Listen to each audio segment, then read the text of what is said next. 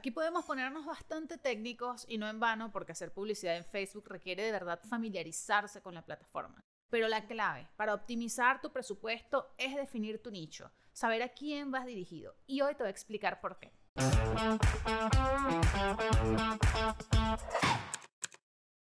Hola, ¿qué tal? Yo soy Marjorie Hatt. Bienvenidos a Refresh, un podcast de Whiplash para eliminar los mitos que te impiden avanzar en Internet. Recuerda seguirnos en Whiplash, arroba Wplash en Instagram, arroba Whiplash en Twitter y TikTok con contenido útil y listo para poner en práctica. La lógica nos dice que para llegar a más gente debes incluir en tu segmentación la mayor cantidad de intereses posible. Pero resulta que eso solo malgasta tu presupuesto porque sí, llegas a más personas, pero son los usuarios incorrectos. ¿Cuál es la magia? ¿Cuál es la maravilla?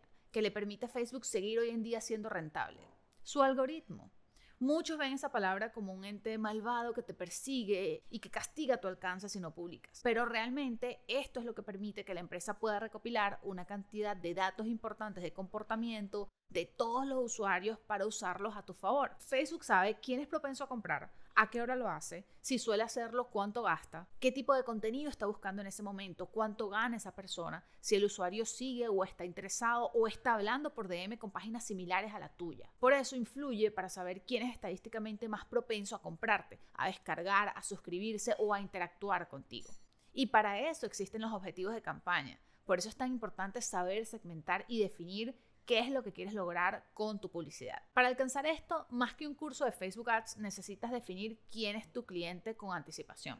Entonces, que le llegue a la mayor cantidad de gente posible no es la mejor estrategia. Es darle trabajo al algoritmo, apuntando directo a tu cliente ideal. Y eso es un trabajo que se logra mucho antes de pensar siquiera en hacer publicidad en Facebook, antes de preparar el contenido. Si tú sabes quién es tu buyer persona, quién es específicamente ese perfil de sujeto que está dispuesto a comprarte o a seguirte, puedes reconocer cuáles son sus necesidades, sus problemas, sus retos para ayudar a solucionarlos con tu contenido o para saber cómo tu producto o servicio puede mejorarle la vida de alguna forma. Esa es la clave. Así es que logras crear audiencia, captando la atención de la gente a partir de la creación de contenido que ayude a las personas.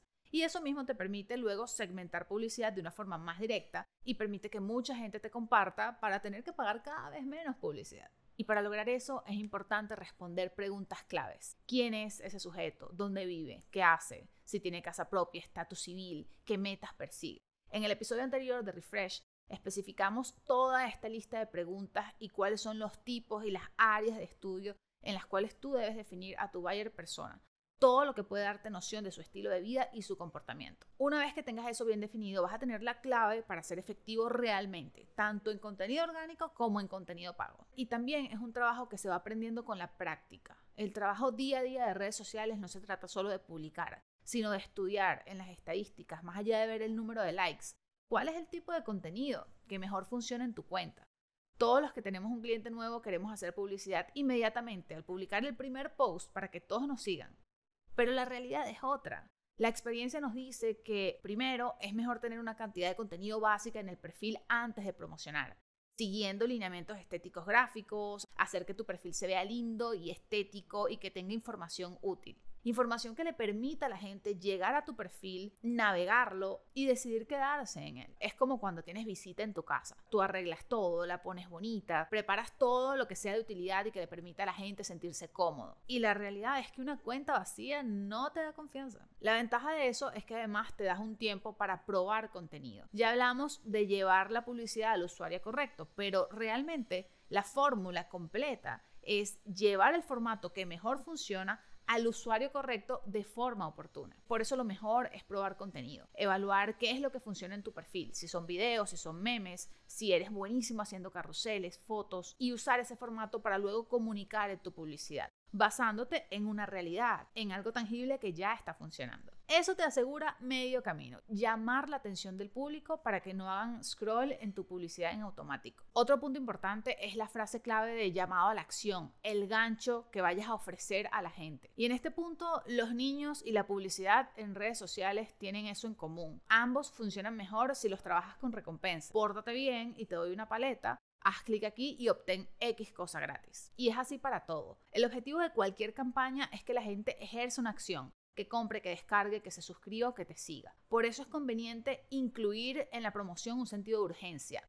haz clic y descarga gratis, obtén esta oferta por tiempo limitado, obtén un descuento extra, un odontólogo, por ejemplo. En lugar de decir, hacemos las sonrisas más hermosas, muestra una sonrisa hermosa y le dice a la gente, agenda tu consulta a mitad de precio. Una cuenta de salud, en lugar de invitar al cambio de hábito diciendo, aprende a comer hoy, muéstrale a la gente que los puedes acompañar. Cambia tu vida con nuestro ebook, descarga gratis. Hay que ofrecerles algo, algo que invite a la gente a hacer clic en lugar de guardarlo o ignorarlo. De esta forma, un texto llamativo en el formato correcto, dirigido al usuario indicado, te va a permitir generar muchos mejores resultados invirtiendo menos dinero porque la gente se lo comparte y esto duplica el alcance estimado de la publicidad. Muy bonito todo, ya lograste captar la atención de la audiencia y las personas hicieron clic. Otro punto importantísimo de la publicidad es retener a las personas atraídas por ese anuncio.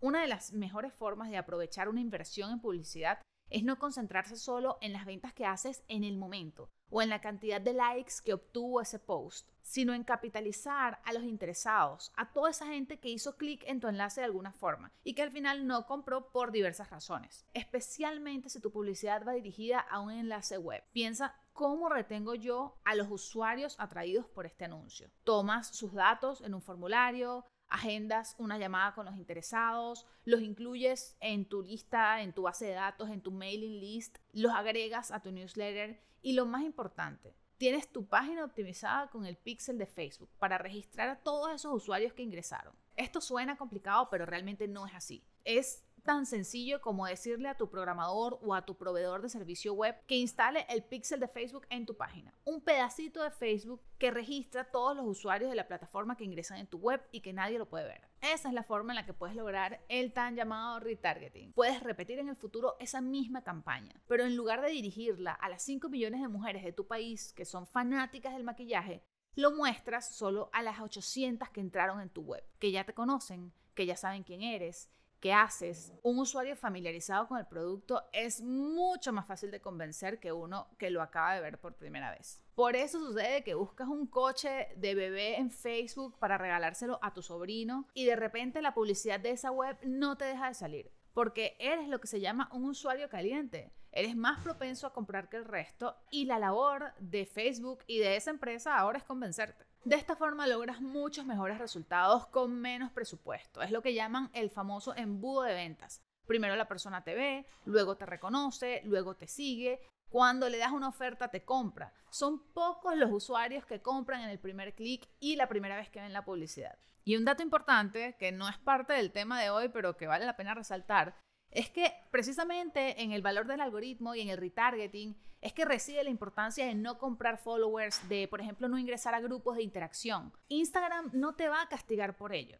No va a hacer que cierres la cuenta por ser una persona desleal, pero sí matas la utilidad del algoritmo, que es precisamente reconocer cuál es tu tipo de cliente ideal de forma automática. Si trabajas bien tu cuenta, tú puedes enviar esa publicidad a lookalike audience o personas similares a tu comunidad, sin siquiera tener que segmentar. Y precisamente si tienes followers de Rusia o de la India, esto no va a funcionar. Y si te comentan personas que no tienen nada que ver con el perfil de tu comprador ideal, esto no va a funcionar tampoco. Entonces, hagamos el trabajo de conciencia de aprovechar esta plataforma para lo que es, para conectar y vender a partir de usuarios reales, entretenerlos, educarlos, ayudarlos y lo más importante, acompañarlos, crear esa conexión real con ellos. Sígueme en Instagram, Twitter y TikTok, arroba Marjorie donde siempre comparto todo lo que aprendo trabajando. Este podcast puedes escucharlo en tu plataforma de audios favorita. Si te gustó el contenido, regálanos un like, suscríbete al canal y, ¿por qué no? Déjanos algún reto. Siempre estamos a la casa de nuevos temas para hablar en el próximo refresh.